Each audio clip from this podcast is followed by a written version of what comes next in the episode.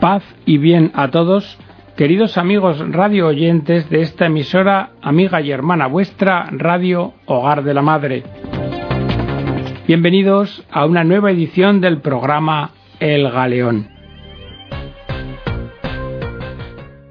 En el programa de hoy vamos a hablar del New Age.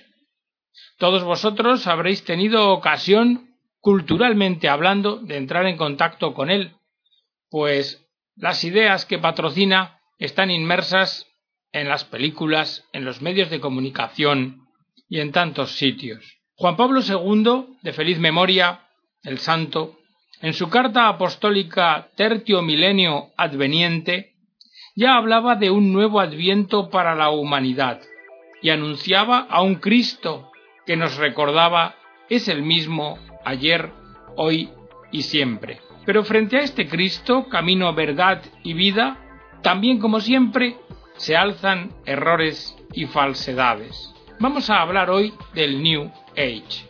Pero, ¿qué es el New Age? El New Age es un mensaje complejo, que pregona una edad de oro para toda la humanidad. Consiste en la creencia de hallarnos en el inicio de un mundo cualitativamente diverso y mejor que este en el que vivimos. Un paso evolutivo, dicen sus partidarios, que traerá consigo una iluminación de la conciencia de los hombres, y esto nos permitirá ver a los hombres por nosotros mismos el universo entero tal y como es, como un todo vivo y único del cual nosotros, los hombres, no somos más que una parte. Todo el mensaje del New Age es de un optimismo desbordante y resalta lo positivo, lo fácil y lo inmediato de la transformación que propone. Lo malo es que sus ideas se han abierto a veces incluso camino en predicaciones, catequesis y retiros, porque algunos católicos practicantes tal vez no son conscientes de la incompatibilidad de las ideas del New Age con la fe de la Iglesia. El New Age se ha difundido rápidamente. ¿Pero por qué? En primer lugar, por el rápido proceso de globalización que vivimos en el mundo en todos los campos del actuar humano. Este rápido proceso ha sido facilitado por los sistemas de informática y de comunicación, con los que el hombre tiene contacto inmediato con ideas y estilos de vida antes desconocidos. Y junto a ello, las certezas y los valores de las propias culturas en gran medida se han relativizado al no haberse acompañado esta apertura de un discernimiento fundado en la fe y un rigor lógico de pensamiento. Un segundo factor de la rápida difusión ha sido la agresiva comercialización de todos los aspectos de la vida humana. Mirad, por una parte se alza el poder de los medios de comunicación de masas, poder de crear moda, poder de imponer estilos de vida, lo que ha hecho muy vulnerables a los hogares y a la sociedad, que tradicionalmente estaban fundados o apoyados en valores cristianos. Y por otra parte, hemos visto cómo todo se cuantifica y mercantiliza según su utilidad, actitud que ha invadido el campo del alma humana y ha dado como fruto un supermercado de religiones y alternativas espirituales. Un tercer factor es el destierro de la fe del horizonte del saber humano, que ha sido sustituida por el relativismo imperante. Hoy, la religión se considera cuestión de preferencia subjetiva, sin ningún lazo esencial con la verdad, y estando así las cosas, todas las religiones y todos los caminos espirituales vienen a resultar iguales, es decir, igualmente irracionales e irrelevantes. Y el cuarto factor de difusión rápida del New Age es esa permanente e indesterrable sed del ser humano de una trascendencia que dé sentido a su vida. Porque todos necesitamos encontrar sentido a nuestras vidas. Como reacción a los factores anteriores, todos los pueblos, tanto los sometidos al socialismo materialista como las naciones libres, estas últimas cautivas de un bienestar egoísta, han visto resurgir la eterna tendencia del alma humana hacia la trascendencia. Pero por la confusión doctrinal y moral reinante en nuestra época, y por el desencanto ante las formas religiosas tradicionales, ¿cuál ha sido el fruto más inmediato del nuevo despertar religioso? Pues si os fijáis, lo han sido la proliferación de las sectas, la fuga a los cultos naturalistas y mágicos, el auge de la espiritualidad oriental y por último el refugio en la religiosidad individual y personalista. Pues bien, con este trasfondo que acabamos de dibujar es donde emerge la sombra del New Age. No se trata de una secta, no es una religión, tampoco una organización única, ni sigue alineamientos unánimes y universales. No es ciencia ni filosofía, aunque se viste con argumentos pseudocientíficos y con discursos confusos que combinan ideas filosóficas y teológicas de cierta originalidad. En realidad, de lo que se trata más bien es de una misma mentalidad y de una comunicación muy fluida dentro de un fenómeno tan vasto y escurridizo que no permite una definición sintética. Ahora bien, los adeptos al New Age vienen a mantener algunas creencias básicas comunes. Vamos a ver más o menos sintéticamente cuáles son. Primero, el ecologismo. El New Age ha desarrollado su propia visión de la relación entre el hombre y el planeta, a la que a veces se refiere como la ecología profunda. Se niega la diferencia de fondo entre la existencia humana y la no humana, y así se habla de una igualdad biocéntrica por la cual una montaña, una flor o una tortuga tendrían el mismo derecho a la propia realización que un hombre. Se considera que el cosmos está animado por un espíritu único o guiado por una conciencia universal de la que el hombre es meramente otro participante más. Se fomenta el culto religioso a la naturaleza o a la madre tierra como si fuera una realidad divina e incluso se llega a llamar al hombre intruso, calificándolo como maldición para el cosmos. Junto al ecologismo, el panteísmo, porque del anterior ecologismo que os acabo de exponer exagerado, nace una especie de espiritualidad planetaria que quiere animar toda la realidad cósmica o dotar a la creación de una fuerza mágica. En consecuencia, se niega a Dios como ser personal distinto y superior al mundo creado, y se le niega en favor de una fuerza divina impersonal que es todo y que está en todo. Un tercer factor común es el gnosticismo. Se exalta la razón humana y se le atribuyen poderes extraordinarios, aunque en verdad que esto no es nuevo en la historia, porque los agnósticos lo que hacen es apelar a una sabiduría superior que consideran la verdadera religión y punto de convergencia de todos los caminos espirituales y místicos. La desviación del agnosticismo ha encontrado en el New Age un campo de acción privilegiado. La sociedad teosófica fundada por Elena Blavatsky a finales del siglo XIX y sus derivaciones, como lo son la antroposofía, la gran fraternidad universal, las órdenes de los Rosacruces, la Iglesia Universal triunfante, la corriente de la metafísica, la actividad religiosa Yo Soy, Nueva Acrópolis y muchas otras, son los precursores ideológicos del New Age y también sus promotores decididos. Hay que hacer aquí, no obstante, una puntualización. Los símbolos, las ceremonias y los grados iniciáticos de la masonería y de las organizaciones paramasónicas también revelan una estrecha asociación de fondo con la egnosis.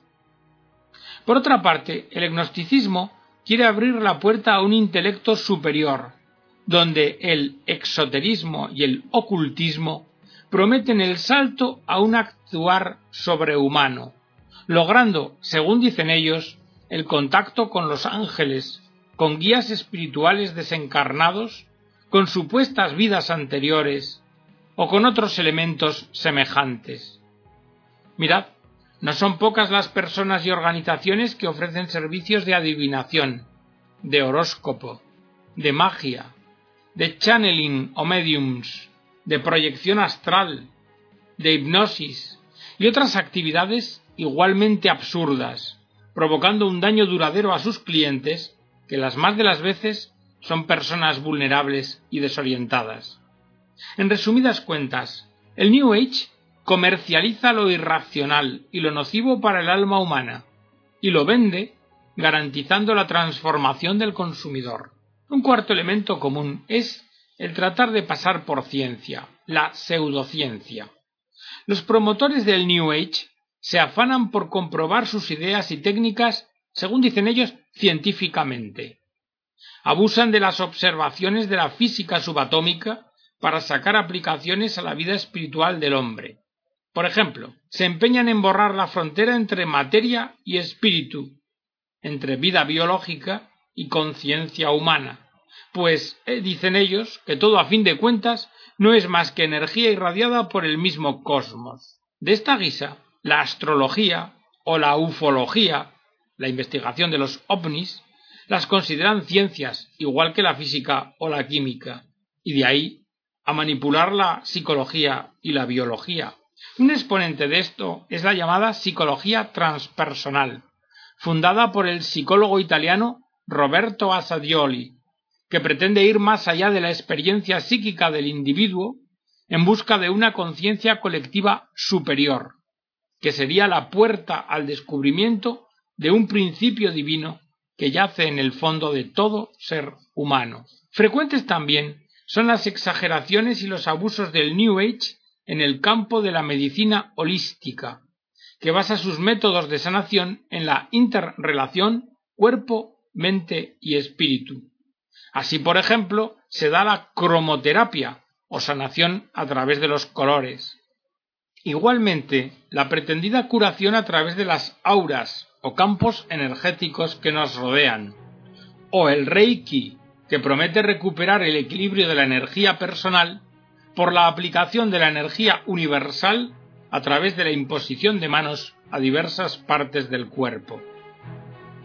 En verdad que en estos casos hay un denominador común, un lenguaje pseudocientífico que supuestamente certifica la solidez de sus argumentos para crear la impresión de tratarse de ser procedimientos ampliamente comprobados. Pero lo que hay, mayormente, es una visión defectuosa del hombre, del mundo y de Dios. Visión deformada que de forma casi imperceptible lleva al participante a afirmar o aceptar aquello que el sentido común y también la fe cristiana rechazan. Y así llegamos al punto fundamental, la incompatibilidad de los postulados del New Age con el Evangelio.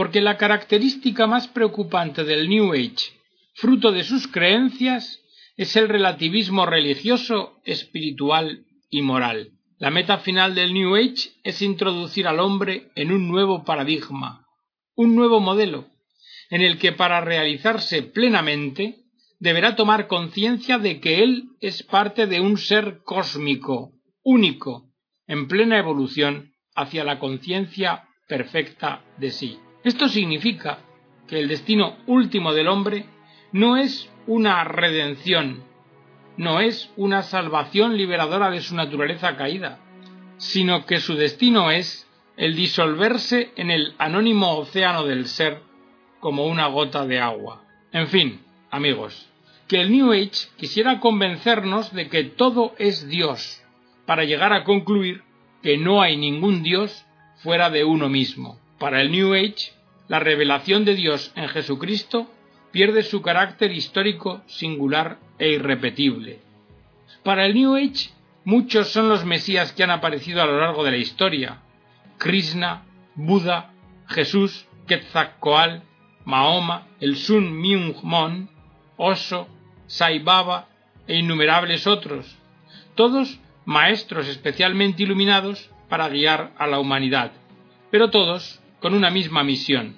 No obstante, el hecho de que el New Age patrocine un sincretismo religioso confuso y no siempre bien intencionado, ha hecho que ciertas ideas suyas hayan encontrado a veces acogida en algunas personas e instituciones de la Iglesia Católica, olvidando algo fundamental, que la revelación es iniciativa de Dios, y no invención de los hombres, pues la revelación tiene su culmen, piedra angular y expresión definitiva en la encarnación del Hijo único de Dios en una persona histórica, Jesús de Nazaret, que además es Dios, la segunda persona de la Santísima Trinidad. ¿Y cómo emparejar esto con otras creencias cuyo origen es humano? Ahora hagamos otra referencia al New Age, la reencarnación, porque esto es un postulado del New Age. La reencarnación, es decir, la transmigración del alma que se encuentra ya en la mitología religiosa de algunos pueblos, y en especial en la espiritualidad oriental. Se trata de la idea de que el yo personal del ser humano vive varias existencias en forma cíclica, cambiando solo de cuerpo, a lo largo de centenares o miles de años, hasta lograr, lo que ellos dicen, su iluminación definitiva. Pues bien, esta idea es incompatible con la fe cristiana, entre muchas cosas, porque niega la identidad personal e irrepetible de cada persona humana, porque desdeña el sentido profundo del cuerpo humano, y porque menosprecia el valor de la libertad y responsabilidad moral de cada hombre. En fin, que resulta abiertamente contraria a la revelación cristiana. Escuchad a San Pablo. Si ese fuera el caso, en carta a los hebreos, ¿verdad? Cristo habría tenido que morir muchas veces desde la creación del mundo. Pero el hecho es que ahora, en el final de los tiempos, Cristo ha aparecido una sola vez y para siempre, ofreciéndose a sí mismo en sacrificio para quitar el pecado. Y así como todos han de morir una sola vez y después vendrá el juicio, así también Cristo ha sido ofrecido en sacrificio una sola vez, para quitar los pecados de muchos. Pero frente a esta verdad revelada, en la literatura de inspiración popular del New Age abundan testimonios y relatos que supuestamente comprueban el hecho de encarnaciones previas. Y frente a estos burdos errores, ¿quién ignora que la muerte alcanza a todos los hombres como el desenlace terminante de su existencia? Sabemos, lo sabemos todos, que la vuelta a esta vida no es posible y que no se da. ¿Qué es lo que pasará? A la muerte. Nos lo cuenta San Pablo, que sonará la trompeta y los muertos serán resucitados para no volver a morir. Y nosotros seremos transformados. Y cuando nuestra naturaleza corruptible se haya revestido de incorruptibilidad, y cuando nuestro cuerpo mortal se haya revestido de inmortalidad, entonces se cumplirá lo que dice la Escritura, que la muerte ha sido devorada por la victoria. Ahora vamos a hacer una reflexión, una palabra sobre la meditación no cristiana. Porque para los fieles católicos es desconcertante el inexplicable entusiasmo con el que hasta incluso ciertos sacerdotes religiosos y personas dedicadas a la enseñanza de la fe han abrazado las técnicas de meditación no cristiana, frecuentemente importadas del Oriente, prácticas que han nacido como disciplinas espirituales o actos religiosos dentro de religiones tradicionales, como en el caso del Zen, el Tai Chi, las modalidades del yoga, o dentro de sectas o movimientos, como es el supuesto de la meditación trascendental o de la meditación dinámica, que a veces parece como que se les ha intentado cristianizar. Pero, mirad, por más que se insista en su valor exclusivo de métodos, estas técnicas no tienen sino serios inconvenientes para el cristiano, porque en realidad de lo que se trata en ellas es de ser prácticas de concentración profunda, que no de oración. A través de los ejercicios de relajación y la repetición de una mantra, una palabra sagrada, se procura, por la persona, sumirse en la profundidad de su propio yo. Pero frente a esto, la meditación cristiana resulta que es lo contrario, apertura y relación, es decir, abrirse a alguien, a ese otro que nos interpela en un diálogo personal y amoroso. Aquellas técnicas, las que venimos diciendo, normalmente lo que requieren es que el practicante apague su chip, apague su mundo interior sentimental, imaginativo y racional, para perderse en el silencio o en el vacío de la nada. Pero la oración cristiana, por contra, exige la participación de la persona, de toda la persona, de forma activa, consciente y voluntaria. Y si no, fijaos en la oración de Jesucristo en el huerto de Getsemaní. La meditación cristiana no es nunca una fuga de la realidad. Reflexionad un poco más. Una oración que prescinde de la palabra de Dios, de la vida y del ejemplo de Jesucristo, una oración que no es diálogo con el amado y compromiso en la caridad, tiene muy poco que ver con una oración cristiana. En su libro Cruzando el umbral de la esperanza, el Papa Juan Pablo II expresó No debemos engañarnos pensando que ese movimiento, haciendo referencia al New Age, pueda llevar a una renovación de la religión, porque no es más que un nuevo modo de practicar la agnosis, es decir, esa postura del espíritu que en nombre de un profundo conocimiento de Dios acaba por tergiversar su palabra, sustituyéndola por palabras que son solamente humanas. La gnosis no ha desaparecido nunca del ámbito del cristianismo, sino que siempre ha convivido con él, unas veces bajo la forma de corrientes filosóficas, otras como modalidades religiosas o parareligiosas diversas, pero siempre con una decidida divergencia de lo que es esencialmente cristiano. Bien, pues con este breve análisis que hemos hecho del fenómeno del New Age, hemos podido aludir a algunos de sus elementos más contradictorios con el mensaje cristiano, con los aspectos que negativamente afectan a la vida, costumbres y fe de los fieles católicos. Por eso hay que terminar esta referencia al New Age con un exhorto.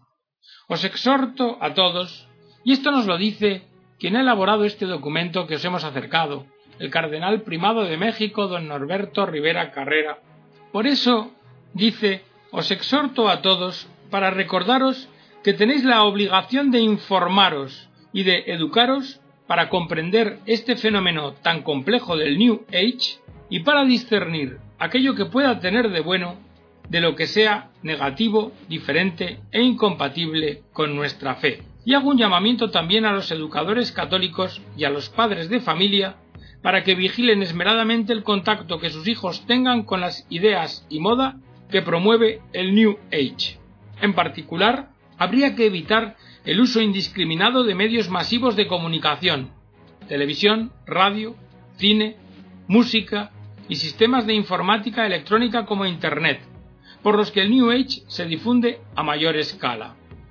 Los fieles, aquellos que tengan capacidad para influir en prensa y medios de comunicación, harán bien y un servicio inestimable a su pueblo y a la Iglesia si difunden información o proponen contenidos que sirvan para orientar y dar criterios de juicio cristianos frente a la confusión que engendra el New Age. Y sobre todo, os digo a vosotros que no olvidéis anunciar a todo hombre el mensaje. Dios nos ama. Cristo ha venido por nosotros. Y hasta aquí, queridos amigos, este documento del Cardenal Primado de México sobre el New Age.